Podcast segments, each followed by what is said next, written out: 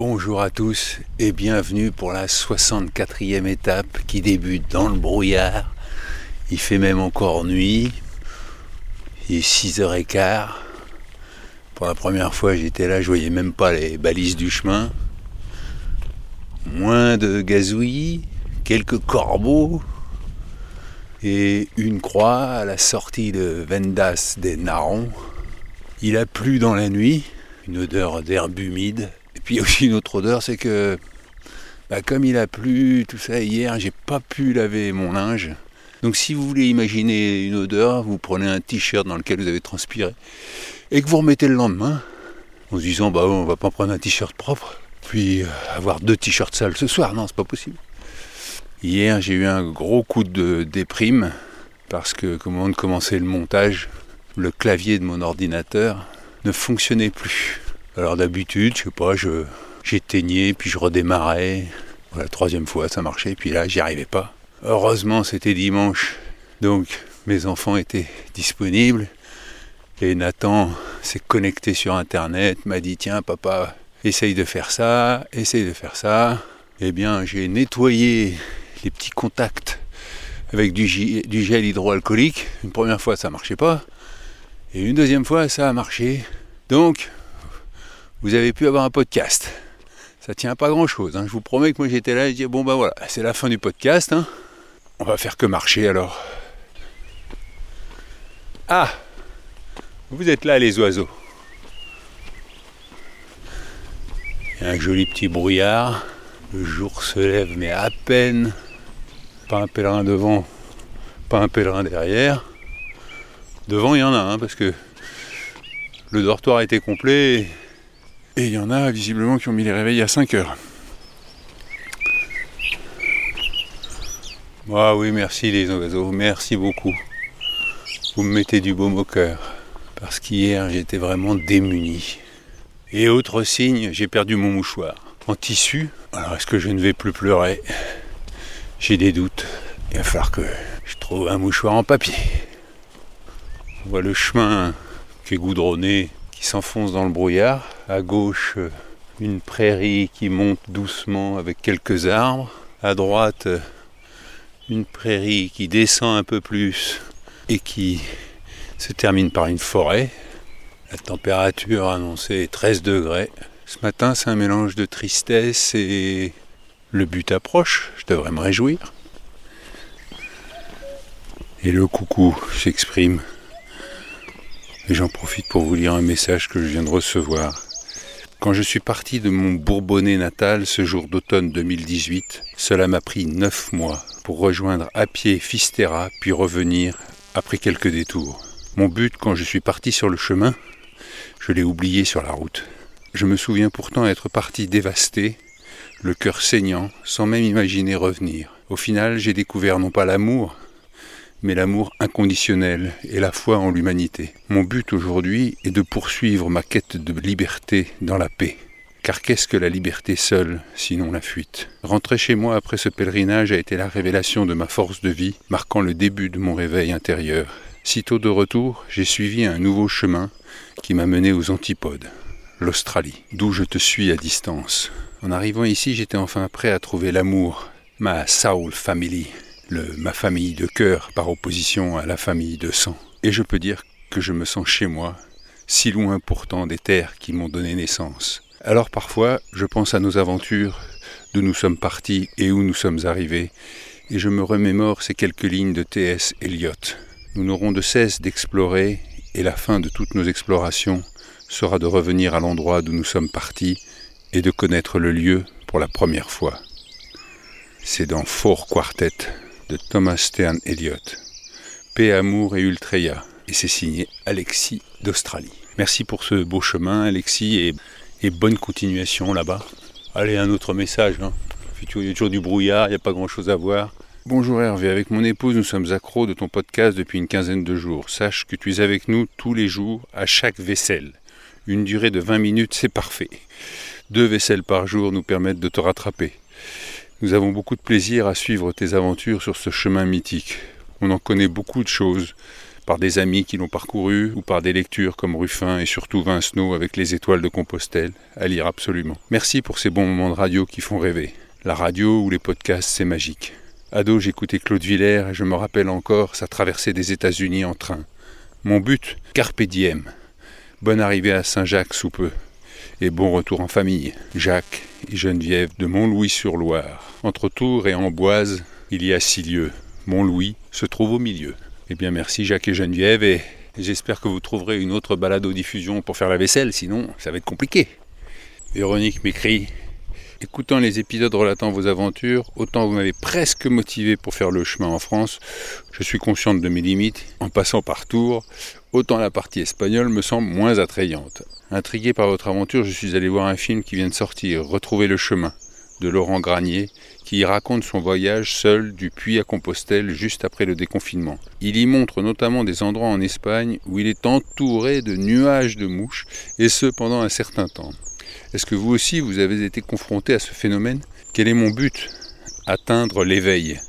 Oui, c'est un terme bouddhiste, et mon chemin pour atteindre la sagesse fait bien plus de 2000 km. Merci à vous et bravo à Léonard pour sa note en philo et ses gazettes. Postscriptum, le lacet tient toujours, et c'est signé Véronique du Mans. Oui, mon lacet tient toujours. Incroyable, j'ai toujours ma paire de lacets de secours dans le sac. Quant aux mouches, alors là j'en ai vu euh, l'autre jour quand j'ai croisé les chevaux, mes premiers chevaux, juste avant d'arriver en Galice, et euh, ils avaient fait leurs besoins. Et donc là, il y avait nuages de mouches quand on passait, mais euh, c'est tout quoi. Autrement, j'ai pas été plus gêné que ça. Hein. Je voudrais dire aux chevaux quand ils font leurs besoins et qui s'essuient avec du papier, de pas laisser le papier là poser euh, sur le chemin. Enfin, dès qu'il y a un coup de vent, il y en a partout. Les humains savent ce qu'il faut faire, donc c'est pas à eux que je m'adresse, mais aux, chevaux, sûrement aux biches, aux sangliers, tout ça là. Quand vous faites vos besoins, soit vous avez un petit sac, vous mettez vos papiers dedans, soit vous soulevez un gros caillou, vous mettez vos papiers dessous, et puis euh, ça se décomposera tranquillement. C'est incroyable, quoi. Il y en a partout. Là, je vous dis ça, pof, j'en ai deux sur le côté. C'est dégoûtant. Pascal m'écrit Bonjour Hervé, une question qui me turlupine. Au fil de tes pérégrinations, tu n'hésites pas à t'arrêter, visiter une abbaye, une église, une cathédrale, un cloître. Et si au fond tu cherchais une voie spirituelle à ton chemin? As-tu senti la foi t'accompagner, te soutenir, te gagner au fil de tes étapes? Merci pour ta réponse et merci pour ces belles tranches de vie. Pascal de Moirax, 47. Oui, bah sur le chemin, euh, je visite pas toutes les églises, je visite pas toutes les abbayes, mais euh, je suis quand même toujours euh, impressionné par euh, le travail accompli, l'œuvre. Je me dis, mais voilà, il y a quand même des sacrées traces qui ont été laissées par les anciens. Aujourd'hui, nous, qu'est-ce qu'on laissera comme trace Et quand je vois le travail, l'argent, le temps, euh, je suis admiratif. Quant à la foi, j'ai envie de dire que je l'avais au départ et elle n'a pas été modifiée par le chemin. Alors le soleil commence à apparaître et le brouillard se lève un petit peu. La nouveauté dans les paysages, c'est ces grandes forêts d'eucalyptus. Je dis forêt d'eucalyptus, c'est presque des plantations d'eucalyptus qui donnent une odeur que je ne saurais pas définir. C'est marrant comme au cours de la journée, le rythme de la marche évolue. Je marche euh, assez lentement et j'en vois qui me doublent comme s'ils avaient un rendez-vous. En fin de journée, j'ai la même marche qu'eux je double des gens, je me dis, mais ils doivent se dire, mais lui, il n'a pas compris le principe du chemin, là. Il, ne profite pas de l'instant présent, là. Il, est à fond. Alors là, depuis ce matin, je me dis, bah, il faudrait que je m'arrête parce que je trouve que mon sac est pas bien équilibré. Et j'ai la flemme. Alors je continue, j'avance. Et j'approche de Palace del Rey, où je vais prendre un petit déjeuner.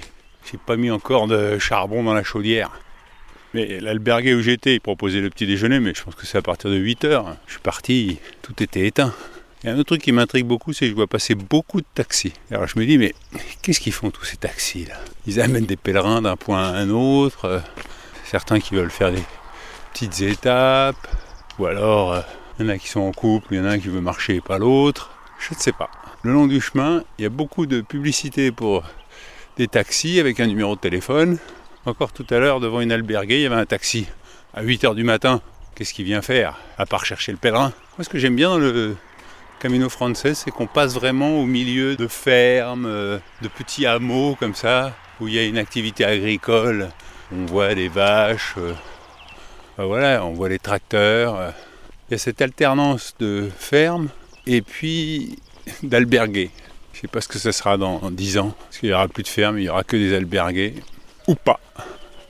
J'ai traversé San Xulian, Ponte Campana, Casanova Mato, et là j'arrive à Mélidé, et ça fait 3 heures que je marche sous une pluie fine, et là il y a une alberguée avec le drapeau français. Et un joli vieux vélo rose à l'entrée. Imagine all the people living life in peace. Ah, mais il y a quand même une jeune femme à l'intérieur. Pourquoi il y a marqué Imagine all the people living in peace? C'est la chanson de John Lennon. Mais ça, c'était les anciens qui l'ont mis. Moi, j'ai pas encore pu faire changer euh, la pancarte. Mais donc oui, c'est cette, chanson de John Lennon qui, re- qui représente bien aussi un petit peu ce qu'on peut trouver sur le Camino. On, on est plein de personnes différentes qui arrivent à vivre ensemble, contrairement à des fois à la vie de tous les jours. Je peux avoir votre prénom? Karina, Comment se fait-il qu'il y ait le drapeau français sur votre albergué parce que je suis française. Et alors, qu'est-ce qui vous a donné envie de vous installer ici, au bord du chemin Déjà, je pense qu'en premier lieu, c'est l'amour du chemin, parce que j'ai fait cinq fois des chemins différents. Et j'avais envie d'entreprendre, de devenir entrepreneuse, mais je voulais que ça ait du sens. Et en faisant mes chemins, enfin, j'avais plein de petits projets, mais aucun me semblait vraiment bon. Et quand j'ai fait le chemin, un jour, j'étais dans une, petite, une toute petite auberge à El Ganzo. J'étais là avec mon fils, dehors, tranquillement, sur la petite terrasse, et je me suis dit, c'est ça que je veux ouvrir une auberge. Après, j'ai choisi de le faire en Espagne parce que j'adore l'Espagne. Et j'aimais bien ce principe d'auberge à euh, 10, 12 euros, euh, où, où tout le monde pouvait venir. Enfin, c'était pas une question de budget et tout ça. Quel est votre but? Moi, je suis là pour un peu euh, m'occuper des pèlerins. S'ils ont mal aux pieds, j'ai toujours des poches de glace. euh, je leur mets des petites bassines avec de l'eau. Euh, et, s'ils ont besoin de parler, ben, je suis là aussi. Enfin, c'était le but de poursuivre mon chemin parce que, bon, comme dans toute vie, il faut travailler. On peut pas être seulement sur le chemin. Et c'était l'avantage de pouvoir poursuivre mon chemin à travers les autres. Et peut-être être un petit peu comme sur le chemin, c'est-à-dire que un peu se déposséder, avoir moins. Par exemple, par rapport à tout ce qui s'est passé, la première année, j'avais pris un logement. Mais prendre un logement, ça, ça coûte cher. Et ben, la seconde année, j'ai installé une caravane. Et là, je dors euh, dehors, dans le jardin de l'auberge, dans cette caravane, avec peu de choses. Et, et je trouve que c'est un peu comme le chemin, c'est se déposséder, avoir moins, et être plus avec, euh, vivre avec le temps, vivre à- avec les gens, vivre moins avec la télé, tout ça. Ça vous a pas tenté de reprendre une auberge en France? Non, parce que j'ai cette particularité de ne pas avoir fait de chemin en France jusqu'à maintenant. Et malheureusement, à cause du budget aussi, parce que je trouve que c'est pas le même budget.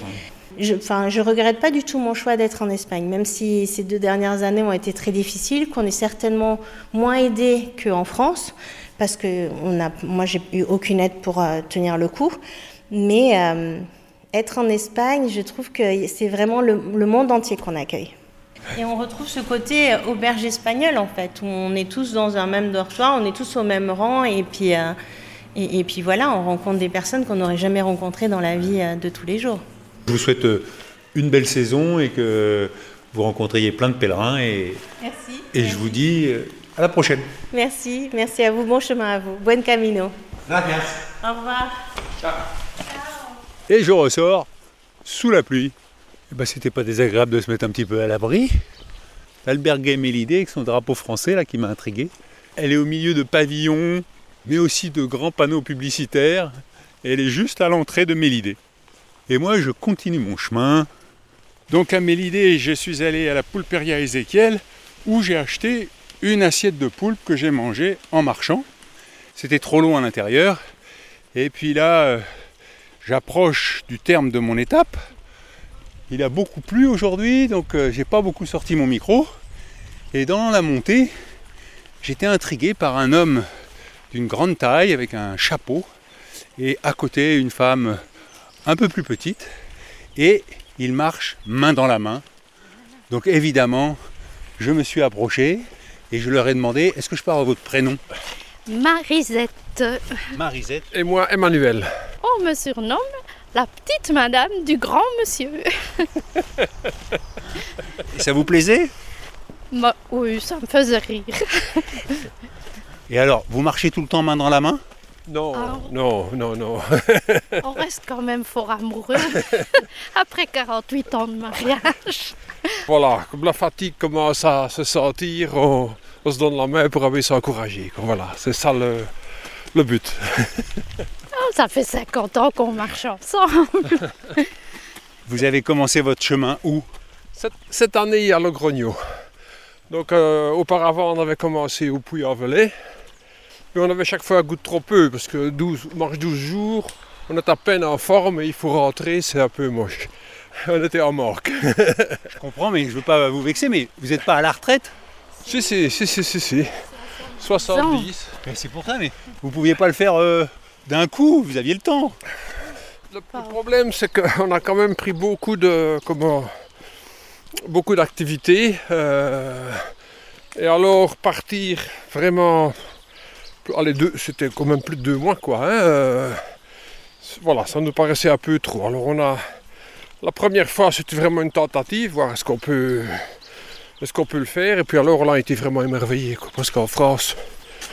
euh, c'est- vraiment superbe. hein, y a pas... Et cette fois-ci, on veut vraiment le terminer. Bah là, vous, vous y êtes presque. Oui, oui. Comme disait une personne qui a dû abandonner, qu'on a vu là en, route parce que vraiment elle avait une tendinite, ça n'allait plus, bah, il faut avoir un peu de modestie et d'humilité reconnaître euh, ses limites. Voilà. Quel est votre but? Oh, c'est quand même spirituel. C'est marcher et pendant que je marche, je pense à ma famille. Je pense à tous ceux de ma famille qui savent plus marcher et, euh, et ceux qui ont des tas. de- Tout le monde a des problèmes. Je- et voilà. Je me dis, moi j'ai de la chance. Je veux en profiter de leur part. Voilà, ils aimeraient peut-être aussi marcher et, et ils ne peuvent pas. Alors, Emmanuel, quel est votre but? Euh, c'est un peu pareil, mais enfin bon, je marche aussi en passant à notre unité pastorale qui avance comme, comme elle peut avec ses diversités, mais comme il y a des diversités sur le chemin, tout le monde est loin d'être catholique sur le chemin et ça c'est pas le c'est pas le problème. Et on voudrait aussi avoir des forces pour voir comment on va faire parce que dès qu'on rentre on accueille deux Ukrainiens et bon, euh, ben voilà, il va quand même falloir un peu changer notre euh, rythme de vie, s'adapter. Voilà, ce qu'on espère c'est que ce chemin nous aide dans le chemin de la vie, quoi, qui est un peu plus que le chemin de Saint-Jacques. Parce qu'on peut pas, c'est très bien le chemin de Saint-Jacques, mais on peut quand même pas vivre tous les jours simplement marcher, bien manger quand même, parce que le, repas du pèlerin c'est quand même pas ce n'est pas ce que c'était au Moyen Âge. moi, je ne vois pas ça comme pénible. Oui, oui, il y a des jours, c'est dur, mais moi, j'ai fait beaucoup de montagnes étant jeune. Vous allez me dire, ça n'a pas de sens, mais on avait un fils qui jouait au football. Euh, et on lui disait, mais ça n'a pas de sens de monter en montagne. Et on lui disait, mais est-ce que ça a du sens de courir derrière un ballon? C'est la même chose. Euh, donc voilà, on y trouve notre sens et notre, notre plaisir en même temps. Voilà. Donc vous regrettez pas? Non, Ah non, non, absolument non, pas. Non, non, non, non. c'est- non, non, non. Voilà. C'est un beau but. Crois que là, c'est le mot de la fin. hein. La petite madame et le grand monsieur, je vous remercie et je vous souhaite un bon chemin. Oui, bonne route. Hein. Merci. Bon chemin dans la vie. Allez, allez, voilà. Au revoir. Merci. Et je laisse Marisette et Emmanuel continuer leur chemin tranquillement. Et je dois dire que en ce moment, je ne sais pas si c'est le but qui se rapproche ou la fatigue ou mais alors tout me touche à un point et de les voir tous les deux main dans la main comme ça, je trouve que c'est magnifique. Alors j'ai reçu un petit message, tiens. Bonjour Hervé, je m'appelle Lohan, j'ai 16 ans. J'ai entendu vos précédents podcasts et j'ai compris le but des gens que vous avez croisés pendant votre marche. Pour certains, leur but est de sortir de leur galère. Mon but dans la vie est de devenir humoriste. L'humour est ma plus grande passion. J'admire tellement les grands humoristes comme Coluche, Faire rire les gens me fait comprendre que je sers à quelque chose. Dans mon passé, je ne me faisais pas confiance, et en plus, je ne m'aimais pas. Je veux devenir humoriste pour faire comprendre aux gens que j'existe et pour me faire comprendre que j'existe. J'ai toujours eu au collège cet air ridicule en classe, je répondais même aux profs, pour faire simple, je faisais le con en cours, pour faire rire les autres et aussi pour me faire des potes. En regardant de plus en plus les autres humoristes et en voyant leurs paroles faire rire les gens, m'est venu le souhait le plus cher de ma vie, passer sur scène. J'espère vraiment que ça va se réaliser, que la vie va être cool avec moi et que je puisse enfin devenir celui que je veux être. Voilà, c'est ici que j'arrête mon texte. Ah, je vous avais dit, tout me touche en ce moment, je ne sais pas, c'est possible. Voilà, c'est ici que j'arrête mon texte et que je vous dis au revoir. Buen camino. Et c'est signé Luan Mancho. Donc Luan, déjà tu commences fort, tu as de l'humour. Je te souhaite de faire une carrière à la Coluche, c'était quand même pour moi le plus grand humoriste. Et Gaël m'a envoyé un petit message. Gaël, deux LE. Bonjour Monsieur Pochon, tel Obélix tombé petit dans la potion magique, je suis tombé dans la pochon magique. Je suis médecin dans la région paloise et sur les 25 minutes de trajet pour rejoindre mon cabinet, je délaisse France Inter et je vous écoute. J'arrive en consultation avec beaucoup de bienveillance, de légèreté, avec le beau au cœur. Adieu allopathie, phytothérapie, homéopathie et vive la pochon-thérapie. Une thérapie bien moins coûteuse pour la Sécu, sans effet indésirable et au contraire pleine d'effets désirables. L'envie de voyager, l'envie de liberté, l'envie d'aimer. À quand la prescription? Je vous tiens au courant. Merci encore de partager votre camino. Et eh ben Gaël, merci pour votre pochon thérapie. Et si je peux faire du bien aux autres, vous m'en faites aussi, donc euh, la vie est belle. Et là, je suis en haut d'une colline et je vois le village qui va être le terme de cette étape, à Ribadizo da Baixio. Mais en tout cas, maintenant, vous saurez que si un jour il n'y a pas de podcast, c'est que l'ordinateur m'aura lâché. Et alors, je vous le dis, ne vous inquiétez pas. Je continuerai à faire des enregistrements. Et puis, je les montrerai quand je serai de retour à la maison. Et je vous les mettrai en ligne par épisode, pareil. Voilà, on reste en contact. Une auditrice qui m'a écrit euh, pour savoir si, une fois que j'aurai fini de marcher, est-ce qu'on pourra toujours euh, m'écrire sur l'adresse Pochon à Compostelle? Oui, oui, oui. Vous pourrez vous en servir. C'est ici que se termine cette 64e étape euh, légèrement humide. Mais je vous dis ça, paf, il y a du soleil. À ma droite, un champ de fleurs jaunes. Juste derrière, une forêt d'eucalyptus. À ma gauche, une prairie.